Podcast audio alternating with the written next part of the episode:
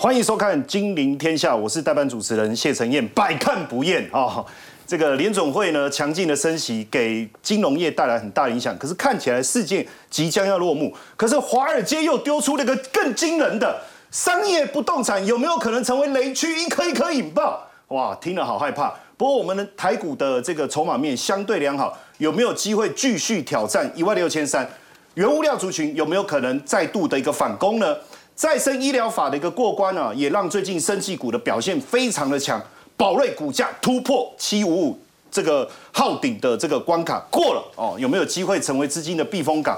再来这个电池这个呃钢片，就是电动车的需求带来这个呃产品的一个缺口，有没有可能带动原物料族群的上涨？当然，今天我们要一起讨论这些议题哦。首先欢迎这个理财专家游廷浩，大家晚安。再来欢迎第一金投顾董事长陈义光。各位观众，大家好。智普产业趋势研究所所长杨胜凡，大家好。资深分析师许峰路，大家好。好，那我们先来看一下，因为最近实在通膨实在太严重了哦，连这个投资大师罗杰斯啊，本来我要去跟他环游世界，但是位置不够哦，我就没去了。那罗杰斯在二零二一年的时候领先市场，就跟大家讲说债券会泡沫化。果然如他所料，债券市场整个崩坏。所以，我们来看他最近讲了什么？他说了一个非常重要的一个观念，他说全球银行业的动荡还没有结束哦，债务水准持续的攀升，而且会比二零零八年出现更大的危机。这里面有个非常重要的关键是什么？因为美国的债务啊，美国现在是最大的债务国，所以如果一旦通膨回来的话，会比一九七零年更严重，太可怕了。你看，当时一九七零年的时候，美国国债利率飙到二十一趴，这个难道在暗示我们说，如果真的通膨压不下来的话，短期债券的值率会持续的攀升吗？所以他告诉大家，提醒大家。他说衰退出现的时间点，他说不会在春季。哎呦，好险哦！那他是不是那个那个唱那一首歌叫《大约在冬季》哦？他说大概二零二三年的冬季哦，果然没错，或是二零二四年到来。而且他这句话其实让我看了有点害怕哈，因为他说会是有生之年最糟。那也就是说他过去从来没有看过这么严重，这一次会非常严重。这样的一个呃状况是不是已经发生？有没有蔓延哦？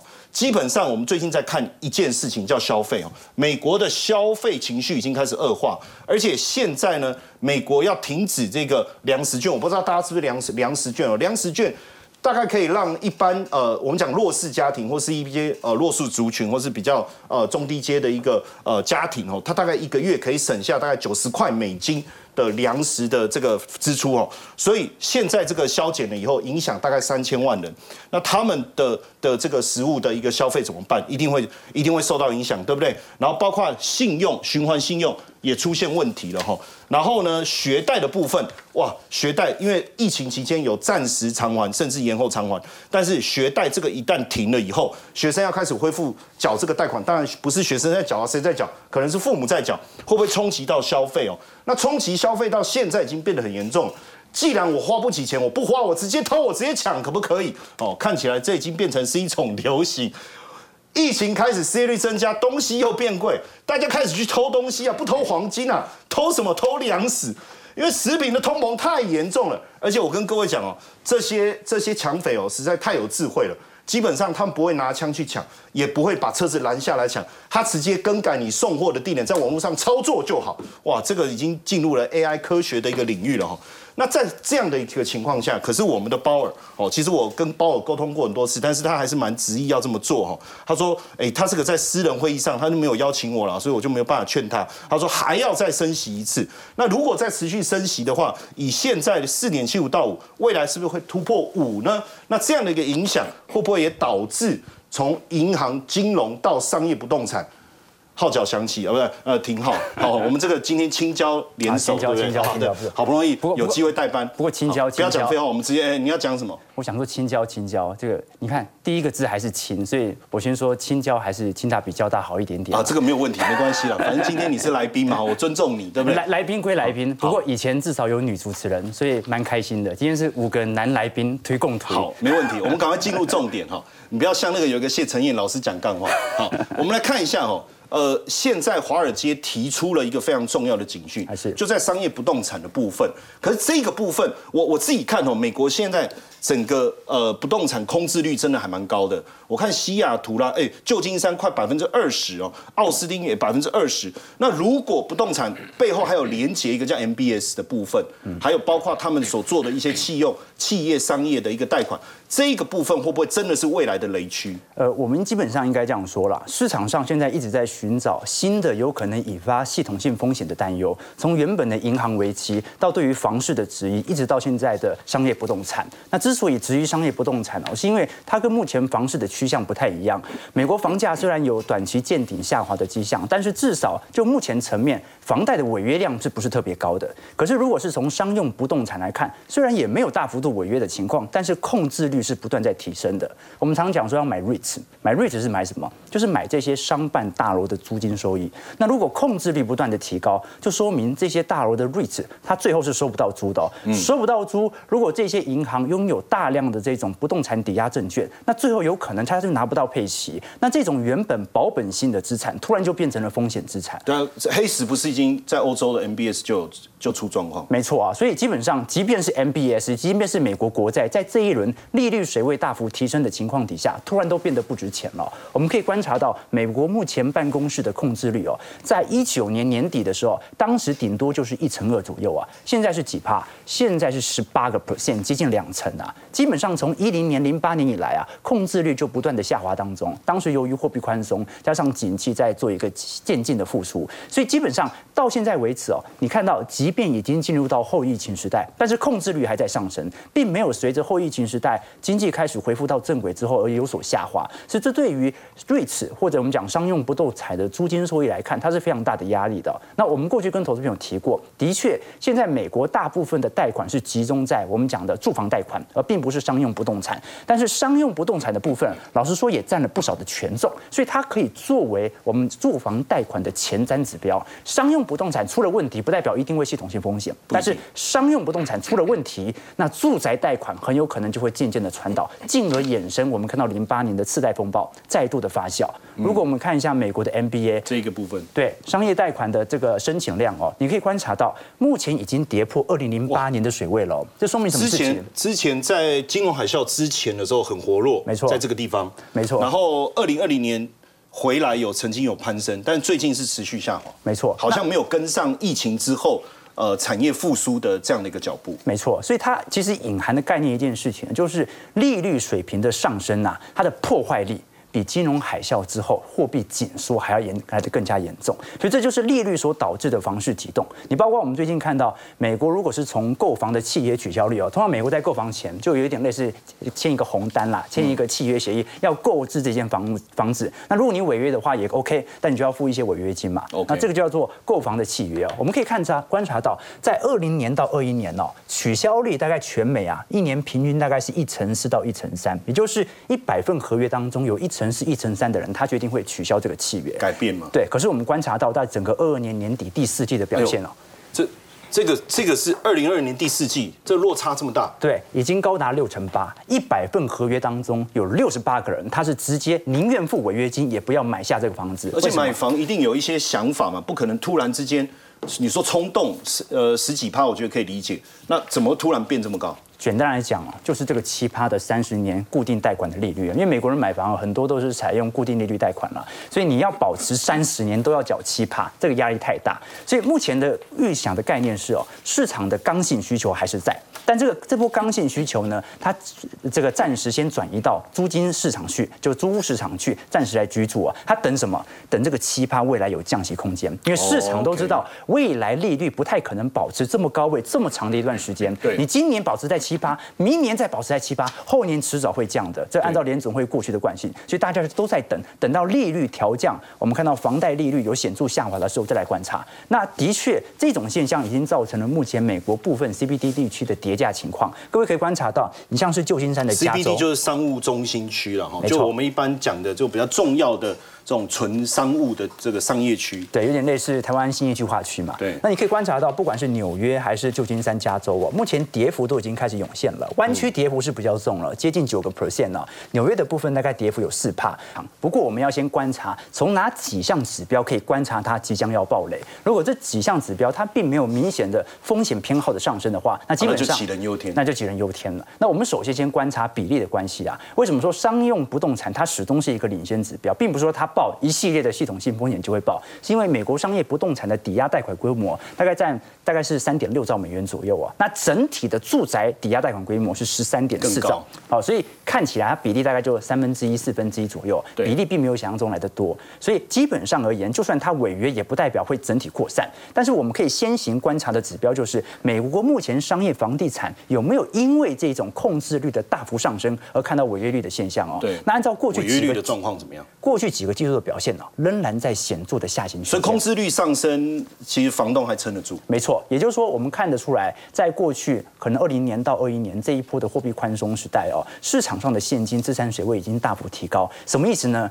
就是这些 CBD 这些商办哦，价格的涨幅完全扛得住目前租金配息的减少。在这种状态底下，它还可以再撑一阵子。为什么？房价就已经赚很多了嘛，租金收益率降低，那有什么关系呢？对那目前美国的地产价格指数啊，的确有一点见底下弯，但是也没有跌到二零二零年的水平，所以基本上这一波还算是撑得住。那另外几个值得观察的指标啊。到底美国的房地产有没有出现问题哦？主要取决于市场上的违约、整体加户的违约率，还有美国的成屋库存的情况。我们过去说什么时候泡沫容易破灭，通常是供给量大幅提升的时候。库存如果很高，对，比如说 NFT，如果只有一个 N 陈彦哥的 NFT，那可能价值真的很厉害。但如果陈彦哥发行太多的话，到处都是你的 NFT，这个时候离泡沫破灭。不就不远了，包括从加密货币也是一样，只有一个比特币容易上涨，到处都是加密货币容易破灭。那我们可以观察到，其实，在二零零七到二零零八年这一波美国的成屋库存哦，在哪里已经有非常显著飙高的迹象，非常的高。所以供给量一多，它离泡沫破灭其实就不远。但是你这个图现在的库存在这，哎没错，所以你可以观察到，从二零零八年以来哦，整体的监管力度啊，已经让美国在信用皮筋上感觉更加的严格，这导致了目前美国大部分啊愿意购房的人，他本身的资产体质都不错。那第二点。美国这些建商啊，他宁愿去炒股，也愿不愿意去盖房子了。所以你看到成屋库存呢下滑的速度如此之快，原因就是因为零八年之后房价基期已经过高，市场上的炒作意愿并不在房市这一块。那最重要的就是，好啦，那你利率水位一直上升，一直往上跑，那有没有可能由加户部门，就是普通人大量违约而兴起的系统性风险呢？如果我们以美国加户债务支出啊占个人可支配所得来看，你会发现哦，从二零零八年以后啊，一样都在非常显著的下行格局，目前也不过就是回到二零二零年的水位哦。这说明目前美国的房市体制还算是健康，但是如果这个健康程度开始产生改变的话，我们就必须以商用不动产作为一个先行指标，因为目前它是真的有控制率的问题。所以如果商用不动产有显著上行的一个迹象，那这个时候我们就开始做一些担忧，适度的进行一些避险，才是我们可以投资的方向。好，所以听廷浩这样讲哦，就是说到底华尔街说，呃，美国的商业不动产会不会暴雷这件事啊，我们可以从违约率这个角度来看。当然，呼应啊，大家更更关注的还有在台股的部分会不会受到连带的影响？当然，呃，目前台股的体质相对不错哦，然后筹码面也好，可是我们比较想知道，哎，当哎，就顾博来啊哈，就是这个商业不动产。有没有可能成为未爆弹？当然，我们听听不同的角度跟思考。那如果会，会不会给股市带来一些影响？OK，我想刚刚廷浩讲的主要是在整个不动产的一个基本面。那我们从它的金额来看好了，我们用这个 Chip 这个研究机构它所做的哦，现在商业不动产的市值是二十兆美金。对，那二十兆美金里面有五点五兆是属于这个未偿还的贷款，那银行差不多占一半，二点八兆。如果是以二点八兆这样的一个内容上来看的话，我们要看它的到期日。二零二三年今年到期的金额是四千四百八十亿美金，嗯，四千四百八十美金。那银行的部分超过占百分之六十，贷款的部分。那二零二三年到二零二七年，它整个的金额是二点五六兆，二点五六兆美金，然后在整个银行贷款是占百分之五十四，嗯，所以你会发现说，今年跟未来到期的已经超过一半，所以刚刚廷浩所提到的，就是说它会不会暴雷，基本上就是看它到期有没有办法有没有办法去偿还这样的一个贷款的这个利息。或是能不能再借新还旧？对，这是第一个。那第二个，我们我们看一下它这张图哦，这张图是在整个这个集中度上来看，它主要集中的贷款，商业不动产贷款都集中在中小型的银行。中小型。对中小型银行，若是以中小型银行，我们叫做广义的商业不动产贷款来比重上来看的话，它高达百分之七十。百分之七所以广义的贷款，商业不动产就是含一些土建楼，对这一块就是广义的这个商业不动产贷款。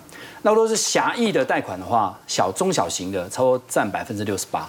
所以这一块就是会担心，就是说，若这一次的这个时间上来看，已经超过一半的时间要到期，不管是今年或是二零二三到二零二六、二零二七，都有一半的要到期。好这张我们看一下之前的第一季，那时候道琼从三万三千点跌到三一四二九，对台股从一五八七九跌到一五一八六，美股跌了六趴，六趴，台湾都跌了三趴，不等大概四趴左右，四趴左。右。那假设假设说这一次第二季商业不动产出来，那道琼三万点是一个观察。假设道琼跌到三万点的话，台股就会跌到年线。哦。我讲的是假设，假设。假设这个事情出现的话，因为华尔街现在在讨讨论这个事情嘛，那我们自己团队也在看这一块会是第二季的主旋律，我们必须要留意的。对，因为你说这一次的挤兑风波，道琼是跌了六点三八，啊，台股是四点三4.36六，所以重等于说它没有直接影响，但是后面商业不动产这一块，你说注意三万点，对。所以如果它三万三万真的破了，那对台股来讲，当然还是有一些压力，会有压力但是就目前整个呃台股的状态来看，其实还不错，而且呃不管是中国的 PI 或者我们自己的 PI，看起来也有机会。那有没有机会挑战？大家现在都在关注了一万六千对三，，这边讲到重点，其实台湾是有一个基本面托底。对。好，所以我们基本上我们从这个我所我所准备的 PPT 的第一这一页来看哈，我们用 PMI 来看，PMI 是一个领先指标嘛，领先指标领先指标。对，那台湾、中国跟美国这三个国家的 PMI 数字来做比较，我们差不多落后中国大陆一个月，落后美国差不多一到两个月。对，那中国的 PMI 数字，你看在去年十二月份，好，它打到达到四十七，四十七，那台湾差不多在四十七点四十七点四左右。那台湾在十一月份，今年一月份它反弹上去。反弹了。那美国是从四十七点一到四十七点四，也反弹上去。所以假设接下来的中国大陆的 PMI 没有再回撤前波低点，嗯，那基本上就代表说它已经进入一个 recover 的这样的一个就是一个景气复苏。正式的复苏了。对，这是第一个，第一个，第一个我们可以看到 signal。那第二个，你可以看到景气对的讯号。景气对的讯号现在是连续四颗蓝灯，四颗了。过去平均差不多是十一颗蓝灯。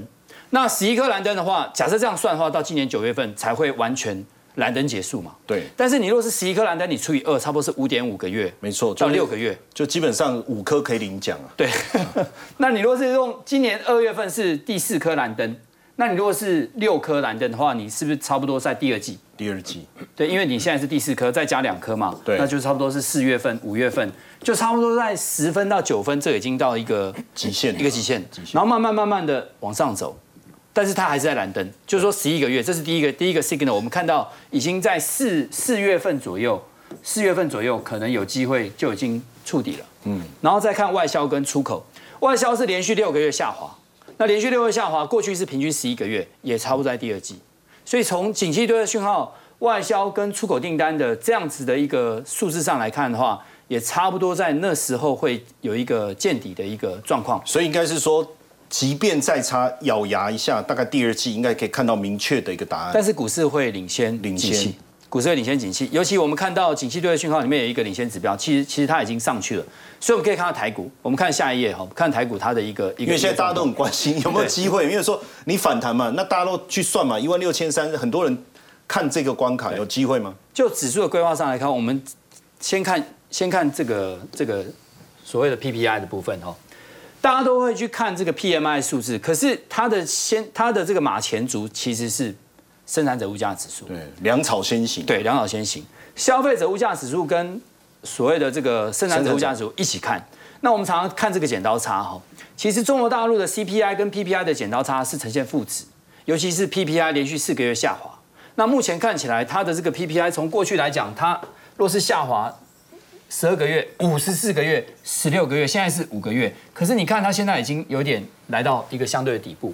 那台湾的电，台湾的这个产业类股里面，非电金的部分，其实它跟它的 PPI 联动性很高。流动性联动性很高，所以假设说它的 PPI 没有在下滑，现在它的 CPI 是一 percent，好，那它的这个 CPI 可能在负一点四左右，所以假设说它的 C PPI 在未来的第二季慢慢慢慢的勾上来，回升。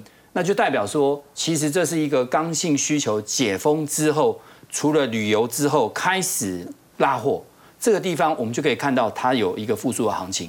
所以我觉得第二季哦，假设会有一个修正，目前唯一没有涨到的应该是原物料哎。，因为呃，大家都说服务性的物价先上来了，对，可是制造业的还没看到，对但你刚才的意思是说，其实这个部分只要一上来，其实代表整个刚性的需求真的回来了没。错，假设你今天的 PPI 不上来，原物料不上来，其实那个都不是一个刚性的需求。OK，假性的就短期的，对，有一种消费幻觉，对，消费幻觉，那就是可能就是被动式的补库存而已。那你要真正主动式的补库存，其实你要看 PPI 真的上去。OK 那我们刚刚为什么要先提大陆的 PPI PMI？因为大陆是领先指标，对它领先触底，然后接下来换我们，对，那我们就看它 PPI 然后。接着再看更领先的 PPI，没错，哦所以你就先看 PMI，再看 PPI，完了之后台湾再跟着往上。所以好消息，那所以应该会是原物料族群，呃，其实就是看这次有没有办法真正的刚性需求上观察了观察观察要观察要观察。那当然是五大泛用数值啦，还有一些这个一些这个软的跟硬的原物料都要有。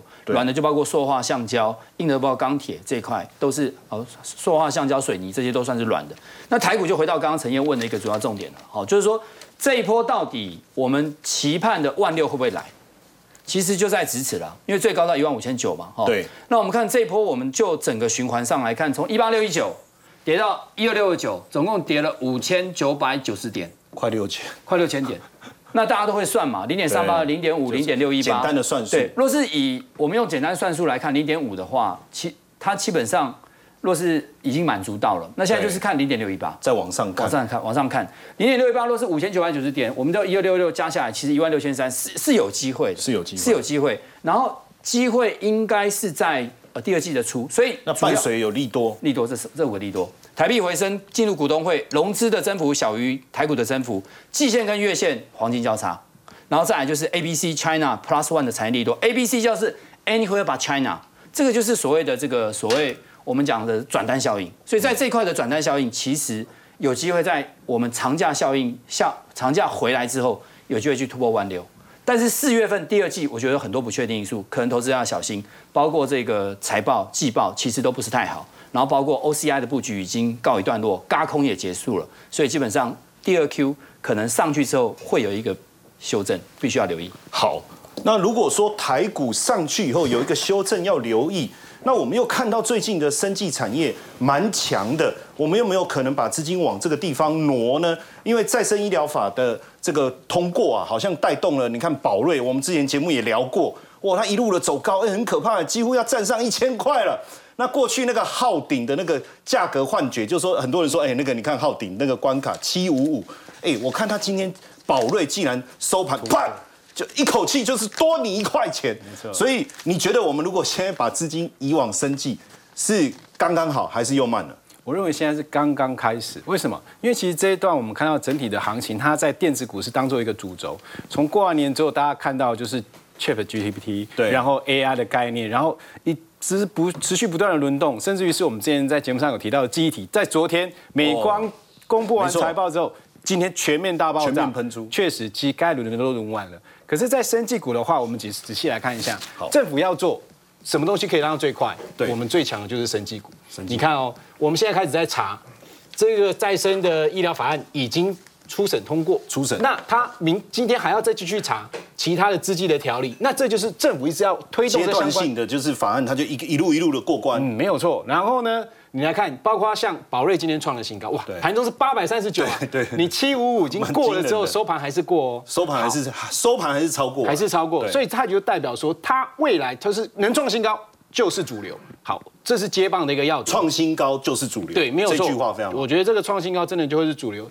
再来就是我们看到连日本啊，日本制药真的是超级强，亚洲应该是第一名他们都有像瑞格国际，他要到台湾来这边设营运总部，哎，这个我认哎，为这个很重要的一个指标哦。对，而且这个是已经开了一个先河，那我代表我认为说政府在这一部分的努力不断在发酵。那我们再看一下指数的位置，对，最近指数是已经来到今年度反弹的相对高点。嗯，我刚刚陈董也讲了，那一万六千三未来可能会去挑战，可是挑战完之后可能会有什么？会有个修正。这好像爬山爬到山顶以后就确实没有错。你你想得到的股票全部都轮过一轮，谁还没轮到？那怎么办？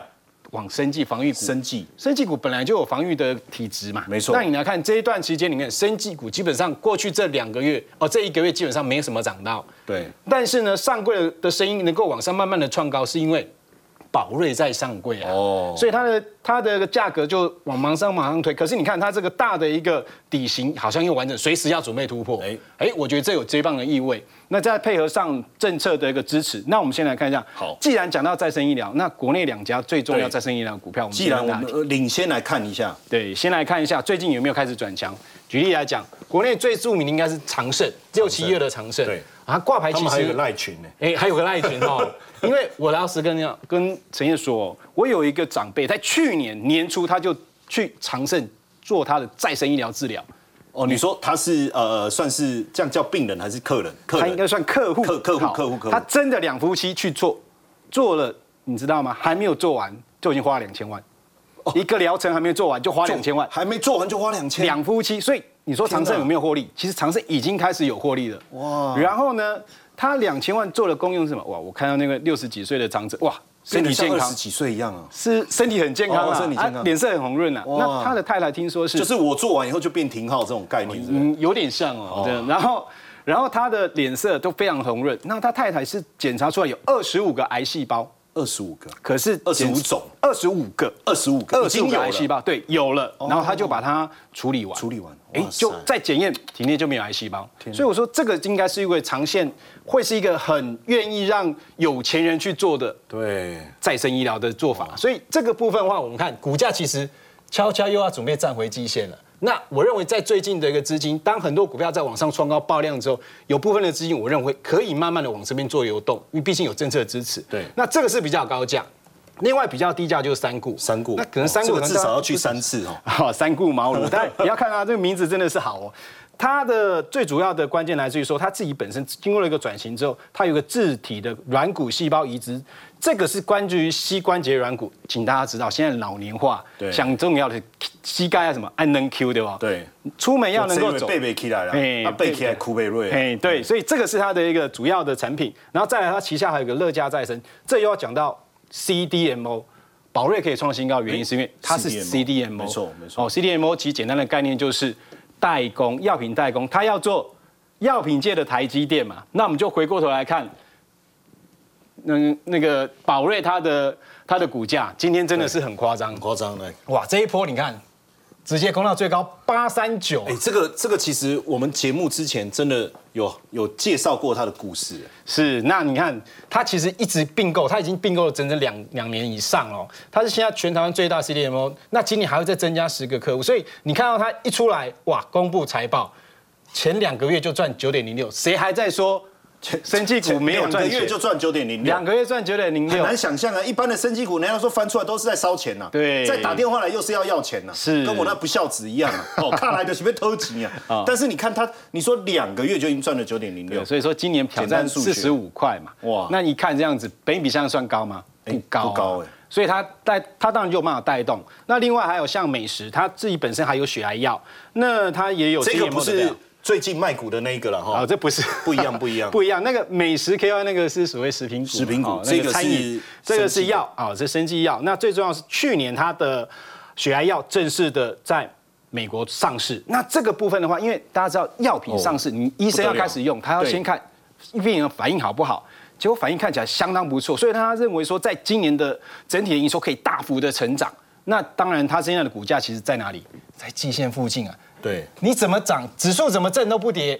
那一旦今天已经站上了季线，哦，今天已经站上季线，而且我发现投信也开始在买，投信这时候要再去追宝瑞，我觉得追的比较累啦，尴尬比较尴尬，尴尬但价格比较便宜的美食，而且美食去年获利不错，今年也有机会赚一个股本，那又是高成长性，我觉得这个是另外一块，除了再生医学之外，那再生医学，然后我们又看到 CDMO，对。刚才讲到其实美食有搭上这个药的一个发展，新药。那所以有没有可能我们去就先带我们去看，哎，它有新药，那一旦它上市啊，或是真的拿到药证，很可怕，这种机会有没有？有，那这就是又另外一个爆发点哦。对像合一，大家已经应该已经都这两年都已经很熟。哎呦，哎两年前有一个标准的名词叫做天呃天国天国一辉天国一辉，对不对？指的那里面的一是谁？就是合一哦跟中天。对对那合一它最重要的，它这个 O N E 一，它是全球现在唯一正式获得哦市场认同的，而且已经有在取得药证的公司哦。那这个是唯一的一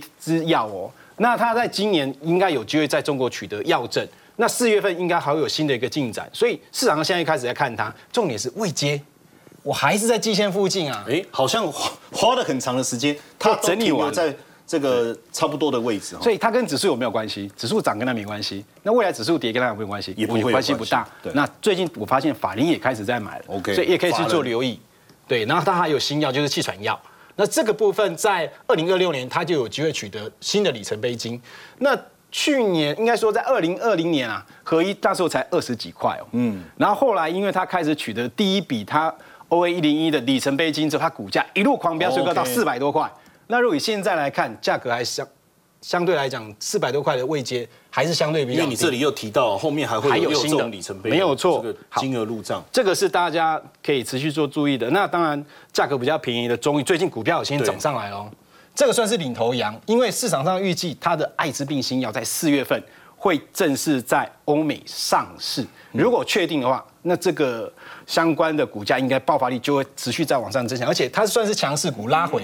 我觉得这两档个股也可以一并作为观察，就是在新药的部分，我觉得在整体市场。哦，具备有防御性，而且他们已经有开始实际拿到药证的，那甚至于是准备要开始收取新的权利金，或是未来的销售的金额的话，我认为在四月份，哦，大家都共识的话，我认为可以去做一些留意。好，谢谢封路哦。那因为刚才讲到新药，我们就要想到这个药的原料，因为最近这个呃全全球都在关注一个是海洋、呃、海洋的一个公海条约哦，就是为了保护我们的海洋。那当然，深海里面呢、有很多资源啊，会不会是新药的来源？那谁住在深海里？海绵宝宝 哦，不是，要 Simon 啊，哎 听错，对，应该是 Simon。没有，我我想一下哈，其实现在最新的新药的新趋势，其实就在海洋生物这边。其实我们都知道海洋真的是海绵宝宝，你看，你看真的是海绵宝宝。海绵宝宝它以前是用来当菜瓜布的，对然后现在变成抗咬的药。哦，真的对，哦，很有趣。这这一段我觉得可以好好来跟我们分享一下。，我想哈，以前呃，我们知道说海洋占了七十一 percent，然后在那个海洋的有登记的生物其实高达二十四万种，所以海洋的这个抗药、抗癌的这些的新药，其实一直被开发。所以我们看到说，像海绵宝宝哦，真的就是海绵真的是海绵宝宝，然后以前就是真的用来 做菜瓜布住在那个凤梨里啊，啊，对，对 就是用来做菜瓜布。可是现在发现它不是用来做菜瓜布而已，它是晒干做菜瓜布之后，现在可以变成药，可以变成药抗癌的新药。然后在整个呃海啸的这边的相关海啸的这边的动物，其实也是。那我们看到的就是说，这些的软体呢，软体的动物哈，这些软体动物跟海藻共生的一个代谢物之后呢，就目前哦，像 USFDA 其实已经有十几种的海洋生物的海洋分子已经变成所谓的癌症的一个化学药，就是可以治疗这些啊癌症的药。那我们看得出来说，在这些里面呢，它主要是因为它具有生物的活性，所以可以直接做成现在新的呢叫做创新组装的一个导弹的新药哦，ADC 的新药哈，我们可以看一下下一页哦。所以呢，现在整个的一个抗癌的海洋分子其实非常的重要，那也是一个所谓的一个创新组装型的导弹的一个新药的一个关键的成分。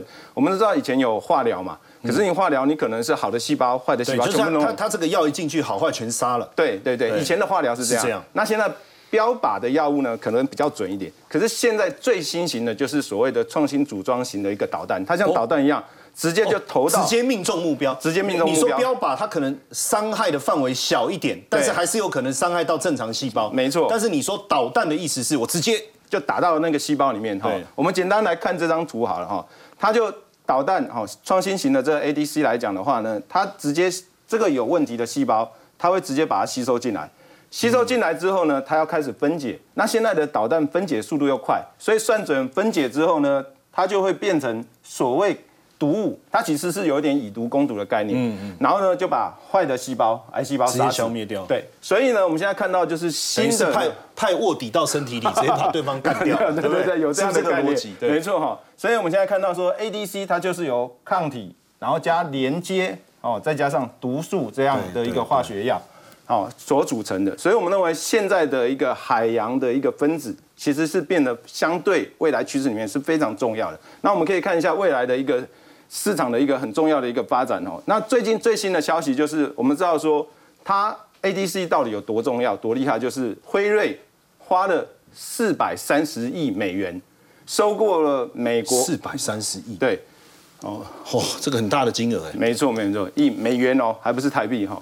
所以呢，他收购了新药的领导厂商叫 C 菌，哦，其实辉瑞是最大的，哦，阿塔是第二大的，所以你看它的名字里面也都跟海就跟海有相关，哦，海洋的世代这样的一个概念，对对对，generation 嘛，对，海洋世代。那它现在呢，其实已经有四款已经认证通过，有三款已经上市。其实最重要包含像淋巴瘤，哈，其实之前比较重的像淋巴瘤，其实很难治。哦，它的它已经销售了超过八亿，所以你说它现在这这个其实都是导弹的药，对，都是导弹的药。哦，所以在呃整个的新的世代的这种 ADC，其实就是现在关键的一个发展。那我们可以看到，包含膀胱癌啊、子宫颈癌，这个其实罹患率很高，也是很高的。对，还有这个这个直肠癌，直肠癌。然后呢，他为什么要买它？是因为它有关键的一个平台技术，它叫 MMA 一的一个毒素，它就是来自我们先前讲的海洋蓝藻的一个代谢物。然后加上它的一个可裂解的一个连接子，也就是说你要依附在你的癌细胞上面，嗯，那这个依附也非常重要。它同时用了这两个技术，所以呢，辉瑞就把它给花了四百三十亿美元。所以辉瑞把它买下来以后，它就可以用这个平台去延伸，创造更多对抗癌症的药物，是这个意思吗？没错，没错。哇，所以呢，我们可以看到说，其实看得到现在的趋势的一个商机非常的大哈。对，现在在去年大概是在五十九亿。所以辉瑞以后。它的名声不会永远只是 B N T，哦，卖这些。哦，对。啊，那现在本来是要讲蓝色小药丸，没有，因为它 B N T 卖了，它其实赚非常多钱，对，它刚好用来买这一个创新未来趋势的一个公司。哦。二零二六年的时候，我认为大概会有一百三十亿美元的一个规模，主要是因为呢，F D A 其实到目前核准了十三项的 A D C 的药物。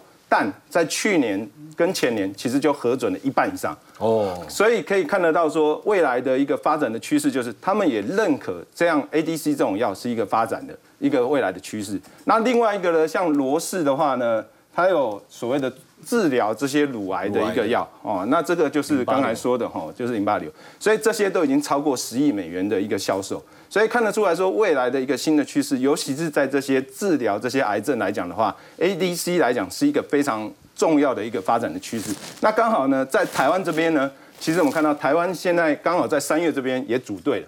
好，组队呢就是生技中心呢，现在把它的一个技术转移到所谓的一个续付底下的一个家政生技里面。那它的金额的话，授权金。我们也没看过那么高，至少在台湾哈，嗯六点九亿元的一个状况。那它的技术的特别是在于，它可以搭载两个哦。通常你导弹就射一个，可能就看你能能带几颗蛋 对对对，你就射一个两颗。然后呢，它可能一次就可以射出去之后呢，就可以射，就是可以治疗可能淋巴癌、乳癌等等。OK，好，那现在我们看到另外一个就是说强强联手，就是台药做生化药跟台康做抗体的，它研发的就是乳牙相似的药。哦，所以我们看得到说，乳癌这些相似的药，其实也是变成是台湾发展的重点。那我们认为说，这些只要大概到三到五年，因为它还需要一些技术比较，都是导弹要射得准，然后呢，它依附要依附的好，然后呢，在分解的时候能快速分解，让这些毒物去对抗这些癌细胞。那，那我们相信未来的台湾这些是可以越做越好的。嗯，这样听起来，整个生意产业哦，还是有很大的一个空间可以去追踪哦。那呃，最近这个易光啊，法说啊。也强谈到他们要切入车用这个 Mini LED 这个部分，未来有没有什么呃值得观察的一个机会呢？我们等下一起回来讨论。好，易。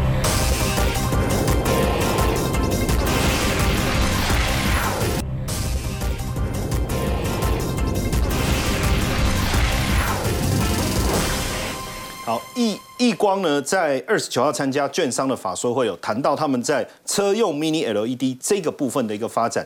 那因为叶董呢，在业界素有这个军事化管理的称号，据说早期员工还要跑五千，跑五千，天呐！然后服装还有规定，所以这个是不是也是让他能够成为龙头地位的一个关键？对，但是叶董是一个非常刻苦耐劳的人哦，因为小时候家里住在苗栗院里，那他在啊刚创办公司的时候，其实最开始就有五百万的启动资金啊，当时候连所有的产品都是自己画图。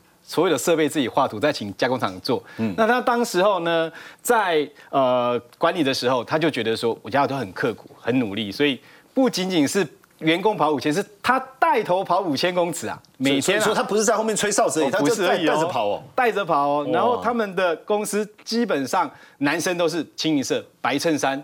黑西装裤，黑西装裤，女生就粉衬衫，粉及膝裙，哇哇，那办公室是一尘不染。那这是他在整体的要求上面，他觉得说做什么事情就要什么样子。那我们来看他当时候发机是怎么发机的。他当时候最早是在啊这个金台电子，那是全台当时候很大的一家 LED 封装厂。他在里面经历经历了几年，他觉得说哇这个商机这么大，OK，那他要自己出来做了。哦，他就是猛虎，那外号叫猛虎嘛。猛虎，对，那他觉得他自己出来做，他出闸，对，五百万资金找几个朋友，他们就开始做。那我们刚刚在讲，他遇到第一个机会，美国开放进口电话机，那电话机上面要有 LED 灯啊。对，哎，以前电话还会闪嘛。对，那个灯看起来是一个小小的东西而已哦，结果就就让他的营收从资本额第一年五百万的资本额到第二年马上资。的营收来到五千万，十倍哇！钱全部赚回来，就光靠电话上面那个 LED 灯，而且一年就赚回来了。接着就是在九零年代，刚刚他是一九八三年自己出来开，对，一九九零才是让他真正成为大王的时候。是什么时候？他当时候帮日本的夏普做代工，那很简单，我就是全业界价格最低、最优惠，东西又好。结果这样子一个单下来之后，他从此成为。LED 封测界的龙头，龙头了，没有被称为 LED 教父嘛？是，当时候在一二年啊，中国大陆他们积极在发展 LED 的时候，他还跑到北京去说你要到台湾来招商，因为我们的技术真的好。我记得当时候有一个前辈跟我讲，他到中国大陆办 LED 厂，他们的厂的灯都很亮，路灯、流明数都很够，可是他们中国大陆自己做出来的啊就不亮，路灯盖上去跟没有开灯一样。所以当时候中国大陆很积极想要我们台湾的厂商过去，那当然大家也知道，LED 厂商有中国大陆进去，过去一段时间就其实很辛苦，但是他很厉害的是，LED 过去几乎年年都赚钱。去年啊，富彩投控还亏了比较多钱嘛，对不对？可是易光去年还交出二点七八元，还是很不错。那他个人有一个很简，有一个名专呃一个名言啊，说我喜欢开快车。哦，如果是真的开快车，还是说产业发展的？不仅是产业发展哦，他自己也喜欢开快车。他说：“如果啊，你觉得受不了，我就请你下车。开快车，这是因为我做什么东西都是很积极、很很主动，我要就是要快速达到我的目标。”嗯，那他昨天的法说会里面内容非常非常的棒，因为啊，你看他几乎每年都有配息之外，他去年的获利还是整个 LED 除了特殊的个股之外，它是获利王。那他在里面有提到几个部分，包括车用的智能氛围灯。来，请看劳斯莱斯的这个星空顶啊，这个就是所谓氛围灯的一种。只要拿到这个车的车厂的订单，基本上十年起跳，而且它也打入到公控储能电动车里面的充电桩跟电源管理系统。所以我认为，今年如果说位阶比较低的，它也可以去留意一下相关的个股里面。它又是属于产业的龙头，也值得投资人去做留意。好，谢谢封路哦。那因为最近呢，这个电池钢片的一个议题啊，突然浮上台面哦，好像整个需求啊大幅度的一个攀升哦。那未来这一个部分，台厂有没有机会哦？我们休息一下，等下一起来讨论。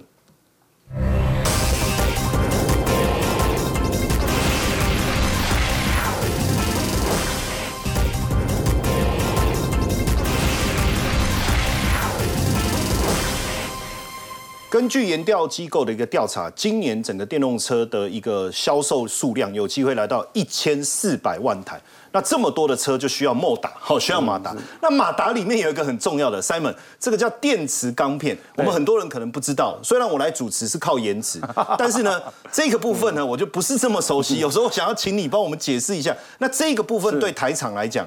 有没有什么利多？有，我想第一个我们先解解释一下哈，电池钢片其实大家简单来看，它只要好好像一通电是一个新的东西。，对，没有，它其实是一个旧的东西，旧的它是一通电就可以所谓的生磁的高压的一个钢材哦，所以大家常常看你那个好的吹风机啊，或是发电机，其实都会用到，只是它现在把它应用在所谓的电动车的马达，它要求的规格更高。OK 那我们可以看得出来，其实在整个的一个发展里面，电动电池钢片的市场，其实从去年大概是四百一十亿。其实它本来规模就蛮大，可是因为电动车的关系，所以它到二零二九年的时候呢，其实它可以成长到六百六十七亿，所以它的发展其实是非常快的。那它其实做不是非常好做，所以大家可以看它整个的一个你说这个东西要生产出来，相对来说难度是比较高的，比较高的哈，因为你看哦，一般的钢片大概就是一大概就是一千块啦，哦美金，然后它大概到所谓的两千八百块高非常多，所以它高了两倍多。那我们可以看得出来，它平均生产周期其实是需要五十到五十二周，大概就一年。这么久平均对，因为它生产周期是一片一片一片一片这样叠上去的，才能产生所谓一通电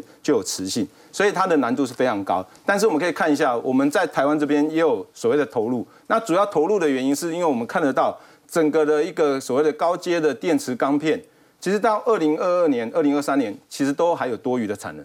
可是到二零二六年之后呢，尤其到二零二七年，其实都会缺。就开始产生缺口产。缺口。所以我们现在可以看得出来说，像整个的一个钢片这边的一个需求，其实是来自于中国、台湾、日本跟韩国。那我们知道现在去中化，其实更明显的这些的那个供需上面，其实会有更多的一些问题存在。那台湾这边的老牌的钢铁，就是在中钢这边，其实它像之前已经做进 Tesla，Tesla 大概占三成的电动车，所以它现在一直在增产，在出货当中。所以呢，在整个的一个所谓的一个高阶的电池钢片，也是一个未来很重要的一个趋势。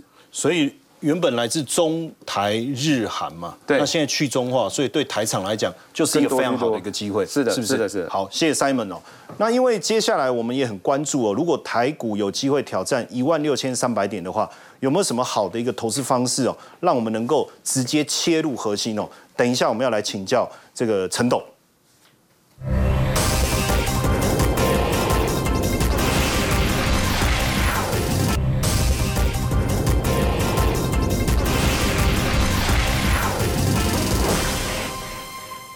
台湾金融界啊最有才华的董事长，应该就是我们陈董了哈。因为你看他每次都有很都喊出很很令人印象深刻的口号。因为你这次要跟我们讲一个叫做台湾投资法，对不对？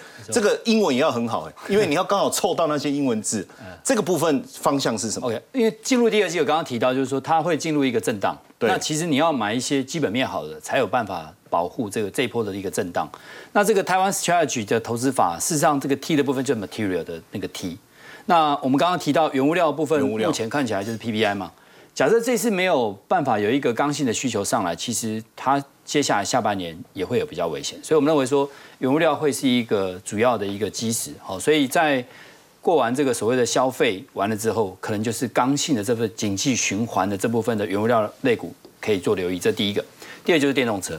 电动车我想应该是主旋律了，因为目前看起来所有的跟这个不管是半导体或者是零组件的部分，或者我们刚刚来宾讲的这些类股，其实都跟 EV 有很大的关系。那 EV 目前看起来今年应该是在整个产业里面有到三十五 percent，应该只有电动车，它高达三十五 percent 的成长率。然后今年应该上上看将近一千四百万台，它的 Kager 都是三十 percent 以上，所以它的零组件我觉得会是重点，包括包括我们这边乘车啦，或是 component 的部分，都会是我们看好的一个主轴。那金融类股，金融类股虽然这次的风暴其实跟台湾这边的冲击上来看不是太大，所以我们认为金融类股这个地方的一个所谓的未实现的评价损失慢慢会钝化，然后再来就是国防，最近国防涨很多，你会发现这个龙德造船啊、军工哦相关的都有很大的这个涨幅。那另外就是 Chat GPT 这块绝对也是跟 EV 一样，也是今年的主旋律。